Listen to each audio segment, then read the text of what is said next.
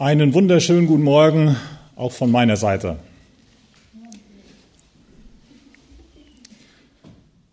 Zu Anfang eine Geschichte, die ich im Neukirchener Kalender fand. Christ nach Bedarf. Manchmal spricht man von Reichschristen. Das sind Menschen in Armut, die Christen werden, weil sie davon einen Vorteil haben und eben dann zum Beispiel Reis bekommen. Es gibt auch Leute, die nur deshalb in den Gottesdienst kommen, um Hilfe zu erhalten, die ihnen anderswo verweigert wird. Das lässt sich mit einem Beispiel aus Kambodscha veranschaulichen. 2006 wurde eine christliche Gesundheitsstation eröffnet. Weil aber so viele Menschen Hilfe brauchten, konnte nicht allen geholfen werden. Deshalb beschloss man schweren Herzens, zunächst nur Christen zu behandeln. Das hatte aber fatale Folgen. Ein Mann mit einer Augenkrankheit wurde zuerst nicht behandelt, weil er Buddhist war. Er entschloss sich kurzerhand, sich in der nächsten Gemeinde taufen zu lassen. Dann konnte er in der Gesundheitsstation therapiert werden. Als er aber nach Hause entlassen wurde, wandte er sich wieder dem Buddhismus zu. Ja, ist das vielleicht auch so bei dir und mir? Gehen wir in diese Gemeinschaft, ins Vereinshaus, weil wir uns dadurch Vorteile versprechen? Zum Beispiel, weil hier Menschen sind, die sich um mich kümmern? Weil das ein gutes Mittel gegen meine Einsamkeit ist? Weil ich hier Bestätigung in irgendeiner Aufgabe finde,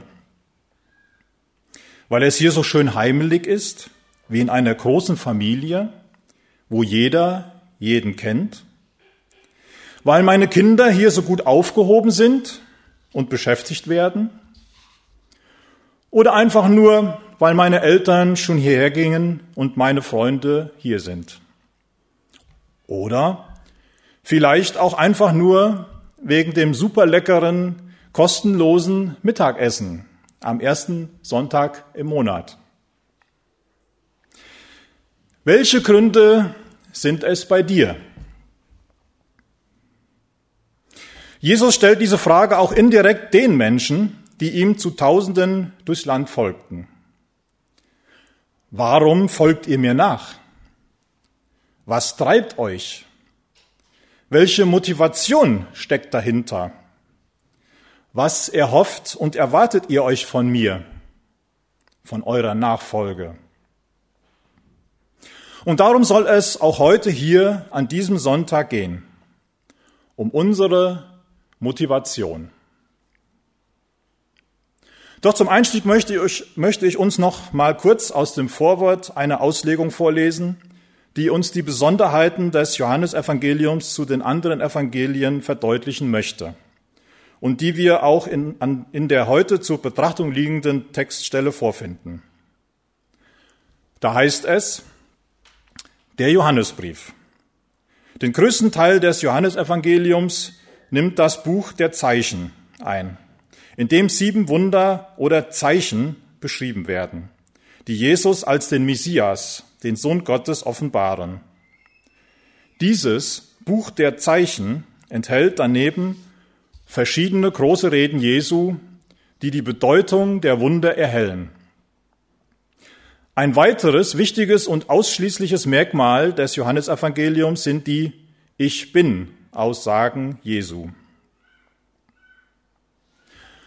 Wie der Christoph schon sagte, vor zwei Wochen ging es in Michael Webers Wortbetrachtung um das vierte, also das vierte von sieben Zeichen.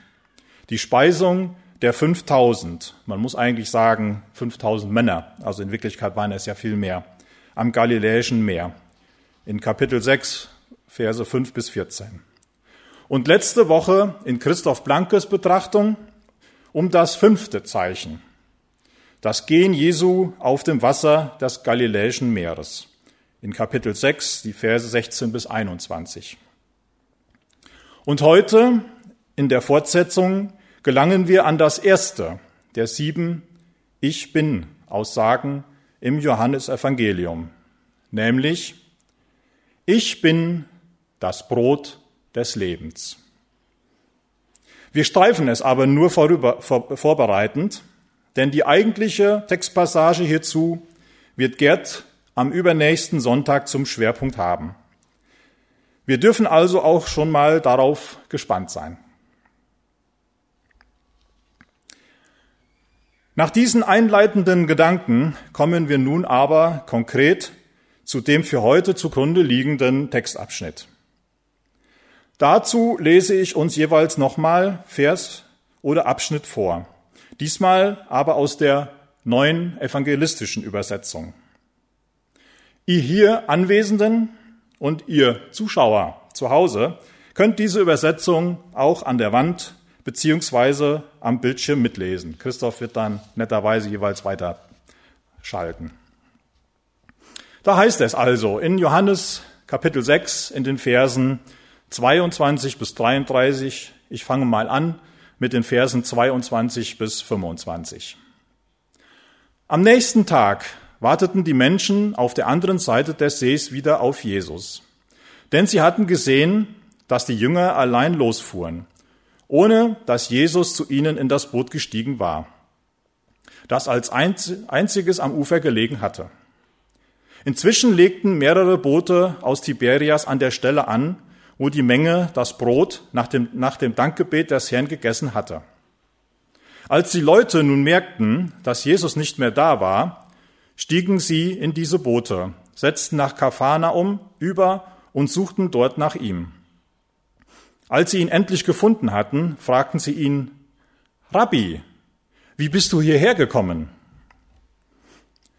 Die Volksmenge, vorausgegangen war also die Speisung der 5000 Männer, befand sich noch am Ostufer des Sees Genezareth. Jesus und seine Jünger aber schon am Westufer. Letzten Sonntag, Jesus wandelt auf dem Wasser. Dieses Wunder ist übrigens das zwanzigste von insgesamt 35 Wundern im Johannesevangelium und war nur für die Jünger bestimmt, nicht für die ganze Volksmenge. Weiter geht es mit dem Vers 26. Jesus erwiderte, ich kann euch mit Sicherheit sagen, warum ihr mich sucht. Ihr sucht mich nur, weil ihr von den Broten gegessen habt und satt geworden seid. Was Gott euch mit diesem Wunder sagen wollte, interessiert euch nicht. Wahrlich, wahrlich, ich sage euch. So heißt es im Luthertext. Mit diesen Worten beginnt Jesus im Johannesevangelium stets seine ganz wichtigen Aussagen. Er gebraucht diesen Beginn insgesamt 24 Mal im Johannesevangelium und davon schon dreimal hier im Verlauf dieser Rede. Wenn er so anfing, wollte er die ganze Aufmerksamkeit seiner Jünger und der zuhörenden Menschen. Entschuldigung.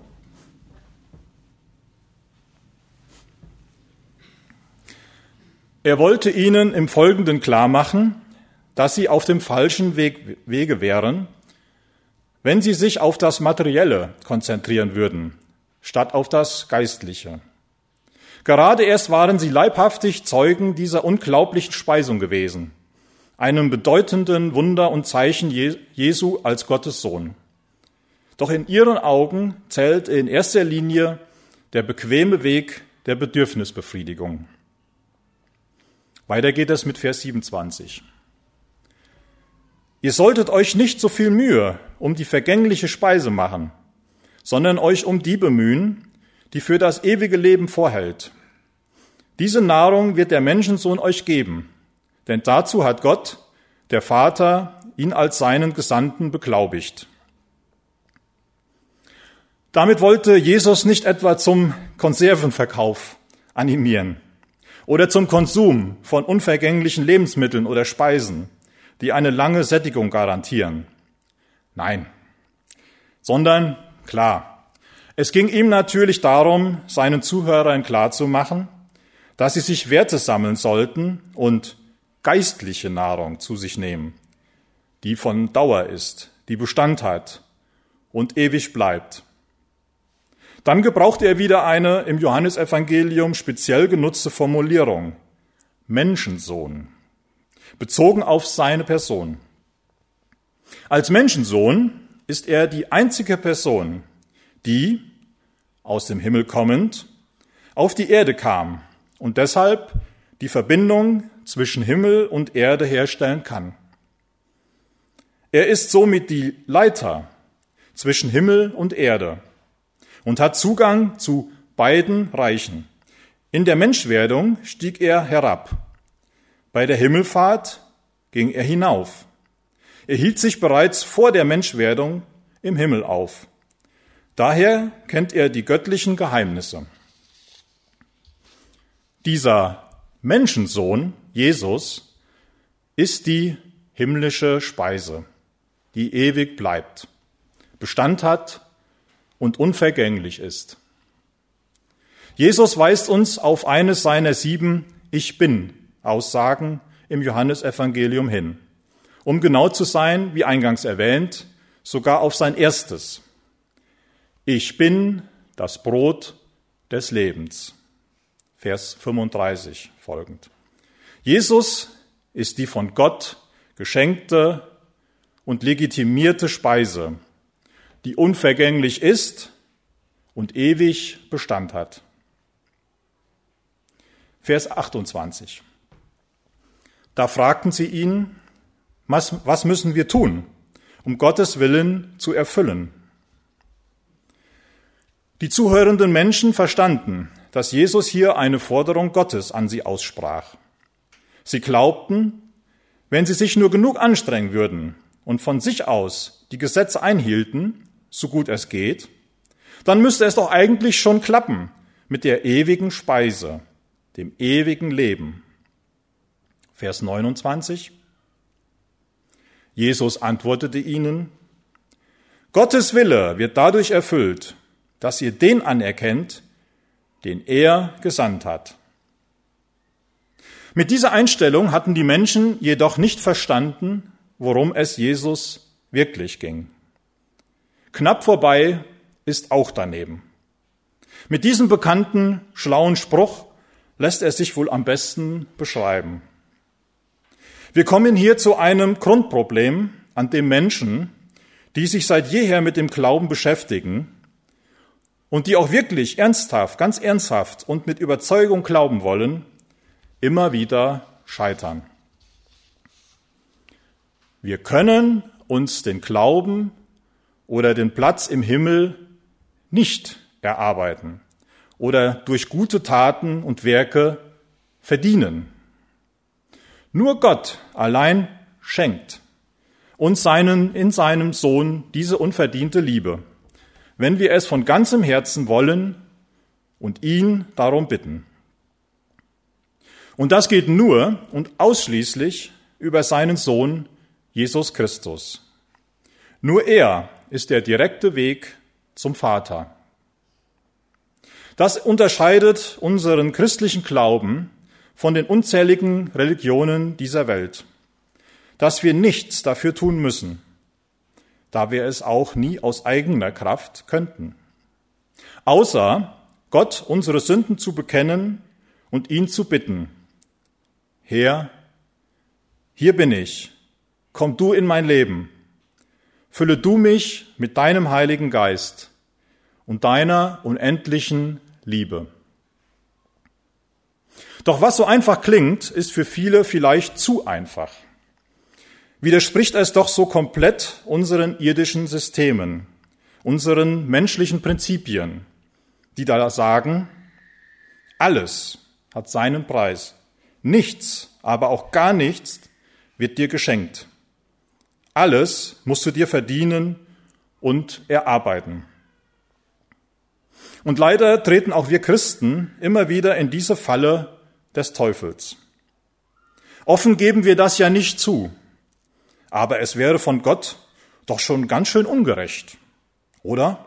Wenn einer, der sich rund um die Uhr mit seiner Zeit, seinem Geld, all seiner Kraft und Leidenschaft für die Gemeinde einsetzt, dazu noch seine Gesundheit, seine Ehe und seine Familie aufs Spiel setzt, am Ende nicht besser dran wäre, als einer, der einfach nur passiv am Gemeindeleben teilnimmt und die Angebote in der Gemeinde konsumiert.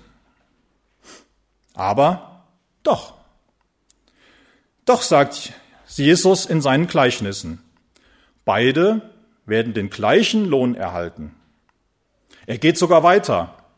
Es kann sein, dass der christliche Workaholiker am Ende sogar leer ausgeht, während der, der immer im Hintergrund war und nie aufgefallen ist und sich nicht aufgerieben hat für die Gemeinde, ins Paradies eingehen wird.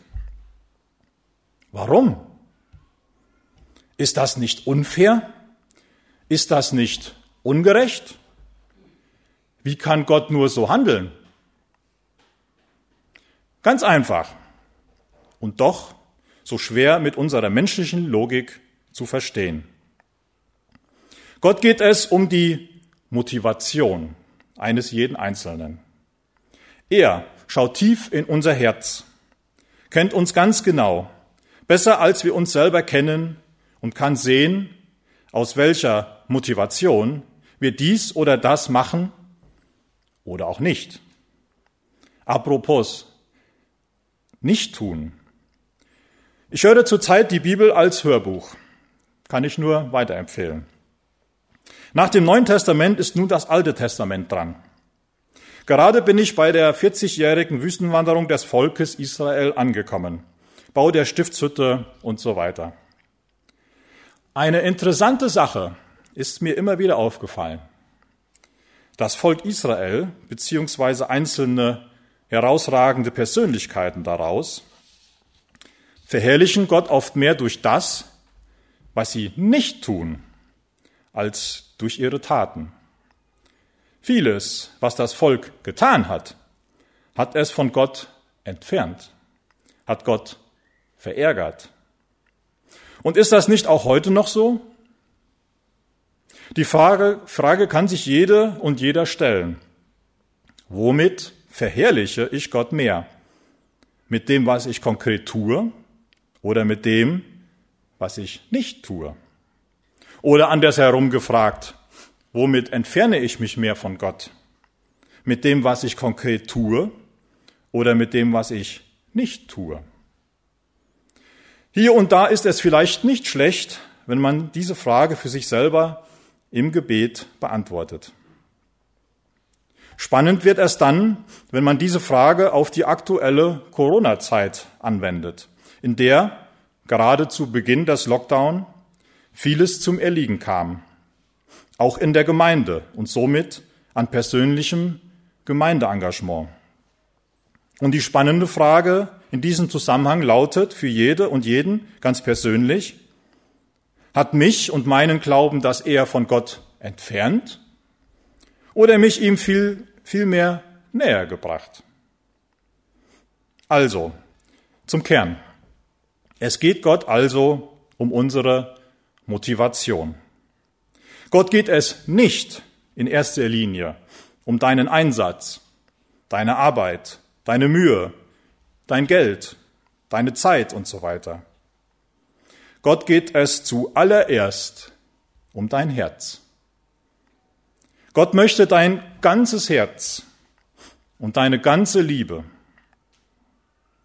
Wenn du mit deinem Herz und deiner Liebe diesen oder jenen Dienst in der Gemeinde tust, dann hat Gott Freude daran und kann für dich und die ganze Gemeinde zum Segen werden.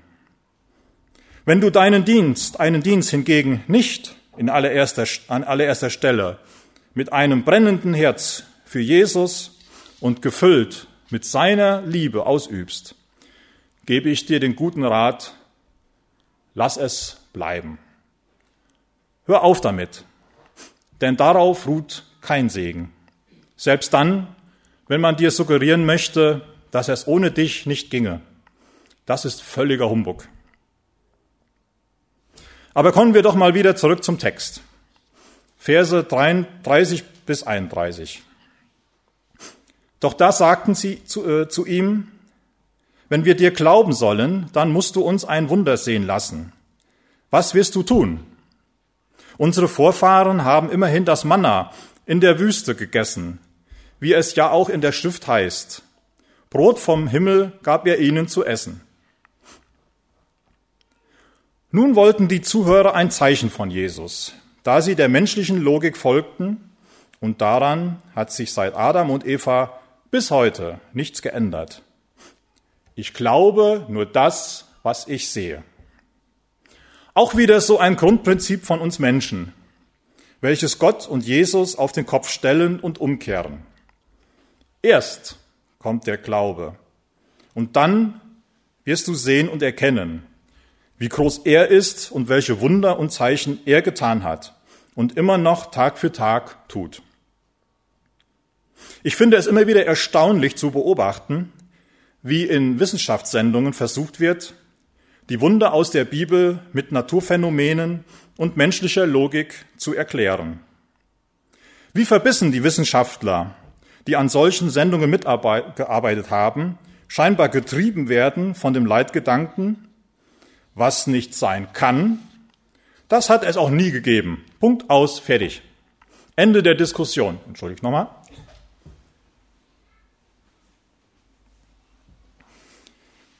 Dabei wird versucht, Gott in Naturgesetze und deren Formeln zu pressen und vergessen, wer denn diese Naturgesetze verfasst hat und die Geschöpfe erdacht und geschaffen, die diesen Formeln folgen. Und wer die Macht hat, dies alles zu erschaffen, der hat auch die Macht, sie außer Kraft zu setzen, wie, wann und wenn er es möchte. Das sind die Wunder, die wir unzählige Male in der Bibel finden. Alleine im Johannesevangelium, wie gesagt, schon 35 Mal. Sie zeichnen sich dadurch aus, dass sie die Naturgesetze auf den Kopf stellen und mit menschlicher Logik und Verstand nicht zu erklären sind. Natürlich sollen wir als Christen unseren Verstand nicht vorne an der Garderobe abgeben, wenn wir in ein Gotteshaus gehen, um uns über unseren Glauben auszutauschen. Aber wir werden merken, wie befreiend es ist, nicht alles mit menschlicher Logik und Verstand erklären und verstehen zu müssen, sondern Gott als Souverän dieser Welt und des ganzen Universums zuzutrauen, dass es für ihn, dessen Weisheit und Verstand unermesslich ist, ein Kinderspiel ist, Naturgesetze außer Kraft zu setzen und nach menschlichem Ermessen und Verstand Unmögliches Unwahrscheinliches und Unglaubliches zu tun. Kommen wir zu Vers 32. Jesus erwiderte, ich versichere euch nachdrücklich, es war nicht Mose, der euch das Brot aus dem Himmel gegeben hat, sondern es ist mein Vater, der euch das wahre Brot aus dem Himmel gibt. Jesus korrigiert hier den falschen Denkansatz der Menschen um ihn herum die bisher davon ausgingen, dass Mose es war, der das Volk Israel während der 30-jährigen Wüstenwanderung mit Manna versorgt hatte. Er machte ihnen jedoch klar, dass es Gott selber war, der das tägliche Manna, also das Brot, geschenkt hatte. Doch dieses Brot war lediglich eine leibliche Speise, nicht mehr und auch nicht weniger. Für das Volk in der Wüste war es überlebenswichtig, ganz ohne jeden Zweifel und Geringschätzung. Jesus war und ist aber so viel mehr als das tägliche Brot, die tägliche Speise, die wir jeden Tag erneut zu uns nehmen müssen, weil sie den leiblichen Hunger nur für einen gewissen Moment stillt und satt macht. Jesus will unseren Lebenshunger und Durst dauerhaft stillen wenn wir ihn nur lassen. Wir werden weiter essen und trinken müssen und auch dürfen, wenn wir nicht körperlich sterben wollen. Aber Jesus ist auf die Welt gekommen, um dich und mich auf immer und ewig mit himmlischer Speise zu sättigen. Er möchte deinen und meinen fortwährenden Hunger nach immer mehr und immer mehr und deinem und meinem Hunger nach dem Sinn und einem Ziel im Leben stillen. Das Manna machte den Körper satt. Jesus aber macht Körper, Geist und Seele, also den Menschen in seiner Ganzheit satt. Bezogen auf unseren Text bedeutet das aber, dass das Volk verstehen sollte, deshalb auch zu Anfang wieder im Luthertext, wahrlich, wahrlich, ich sage euch, dass Jesus noch so viel größer ist als sein Knecht Mose, der bei den Kindern Israel zu Recht so hoch angesehen war. Kommen wir nun zum letzten Vers, 33. Denn das Brot, das Gott schenkt, ist der, der vom Himmel herabkommt und der Welt das Leben gibt. Gott sei Dank, der uns seinen Sohn gab, auf dass wir ewig leben dürfen. In Jesus, seinem eingeborenen Sohn, macht uns unser Vater das größte Geschenk, das man sich vorstellen kann. Wer diesen, seinen Sohn, von ganzem Herzen annimmt und in sein Leben lässt, dem vergibt Gott seine Sünden, wenn er ihn darum bittet. Und der wird nimmermehr hungrig sein an Geist und Seele. Er ist vom Teufel und der Sünde befreit und der Zugang zum himmlischen Vater steht ihm offen. Und wer es nicht möchte, dessen Lebenshunger und Durst wird nicht gestillt und seine unvergebene Sünde liegt tonnenschwer auf seiner Schulter und verschließt ihm den Weg in die herrliche Gegenwart des Vaters. Du und ich haben die freie Wahl. Es ist deine und meine freie Entscheidung. Es kann sein, dass du hier auf Erden nie körperlichen Hunger und Durst leiden wirst und ein äußerlich angenehmes Leben führst. Vielleicht mag es dir von außen betrachtet sogar besser gehen als diesen Jesus-Nachfolgern, die du insgeheim belächelst für ihre vermeintliche Naivität. Doch innerlich bist du getrieben nach einem tieferen, nach deinem Sinn im Leben und der Frage am Ende deines irdischen Lebens, was vom Ende her betrachtet wie ein Film im Vorspulmodus an dir vorbeiläuft. War das alles? Und nun? Selbst in diesem Moment breitet unser himmlischer Vater in all seiner unendlichen Liebe die Arme nach dir aus und macht dir das freundliche Angebot. Komm, komm, mein geliebtes Kind, ich habe dein ganzes Leben auf dich gewartet. Komm, komm, der Himmel steht dir offen, wenn du es willst. Ich freue mich unendlich auf dich und alle Engel im Himmel werden sich mitfreuen und feiern. Aber es ist deine Entscheidung, deine freie Wahl, die dir niemand auf dieser Erde abnehmen kann. Jesus hat den Weg zum Vater auch für dich und mich bereitet. Er ist der Weg. Doch du und ich entscheiden selber, ob wir diesen Weg gehen wollen. Nicht deine Eltern. Entschuldigt nochmal.